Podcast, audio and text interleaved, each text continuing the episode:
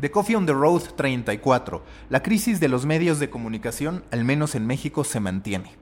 Si bien en Estados Unidos empezamos a percibir que ya se está cambiando de página, que ahora los anuncios en vez de tener que ver con despidos, recortes y cierres de medios de comunicación tienen que ver con alianzas o fusiones o adquisiciones, como pasó con Vice adquiriendo Refinery 29, o como pasó con Vox adquiriendo New York Media, o como más recientemente pasó con Pop Sugar siendo adquirido por Group 9, en México seguimos en la página en la que todo se concentra en reducción de nóminas, en reconocimientos de crisis y en estados de alarma.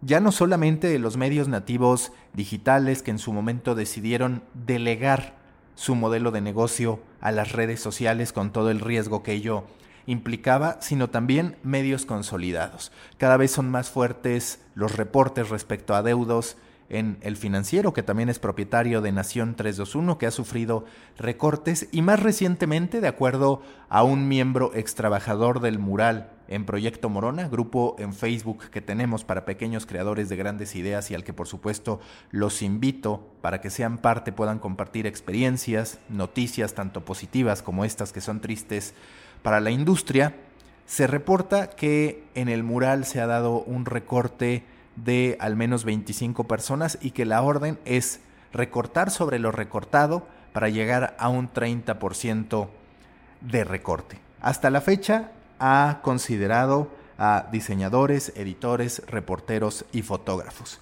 Y yo no quiero ponerme a hablar del caso particular en términos de cantidades de despidos, sino de ese momento quirúrgico en el que Reforma tuvo la razón a diferencia de todos los demás que pensábamos que esa elección de mantener las suscripciones era un suicidio. Es decir, en el análisis, en retrospectiva, tenemos que reconocer que Grupo Reforma no lo hizo mal en su momento.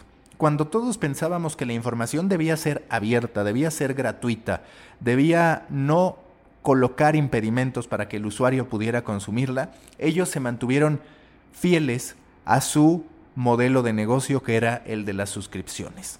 Ahí tenemos que poner una palomita que hoy pudiera ser histórica si de verdad se hubiera capitalizado ese momento y si de verdad se hubiera entendido el valor de esa estrategia.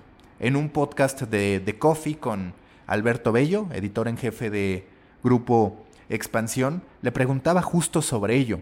¿Por qué Reforma estaba en crisis o está en crisis pese a haber tomado la decisión que muchos años después la gran mayoría de los medios de comunicación están teniendo que tomar, es decir, la de apelar a un modelo de suscripciones. Y lo que él me dijo me parece bastante concluyente. Hicieron lo correcto en términos de mantener las suscripciones. Acertaron como prácticamente nadie, al menos en México y en el entorno latinoamericano. El problema estuvo en el entendimiento de ese modelo, porque si bien empezaron a ingresar suscriptores para su plataforma digital, nunca se preocuparon por generar el contenido que iba a validar que los suscriptores continuaran con reforma y que llegaran nuevos suscriptores representantes de nuevas generaciones.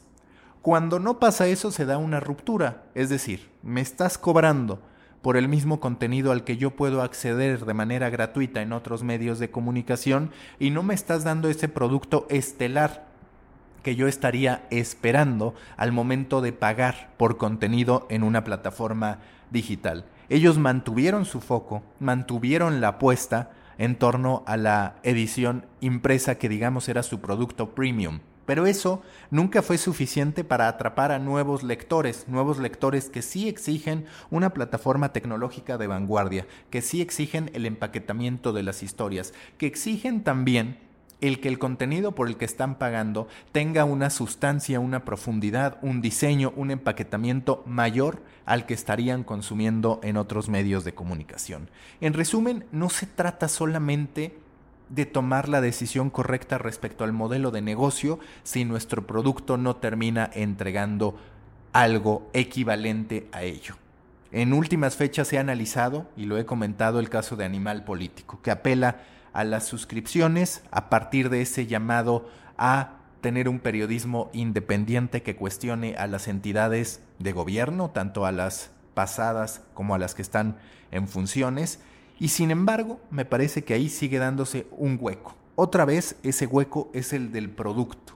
¿Por qué? Porque estamos hablando, sí, de una gran meta, que es consolidar el periodismo independiente, darle espacio en un país que vive golpeado por la censura y por la influencia del presupuesto gubernamental en la operación de los medios de comunicación.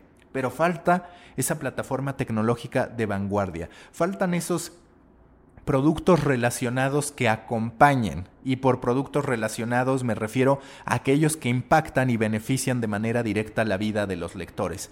Puede ser algo relacionado a parenting, como el New York Times lo hace, puede ser algo relacionado a cooking, como el New York Times lo hace, incluso al amor, como ya lo realiza el New York Times con Modern Love, es decir, una serie de franquicias, de servicios, de productos que vienen acompañando la propuesta de información general que se tiene. No todo es la información dura.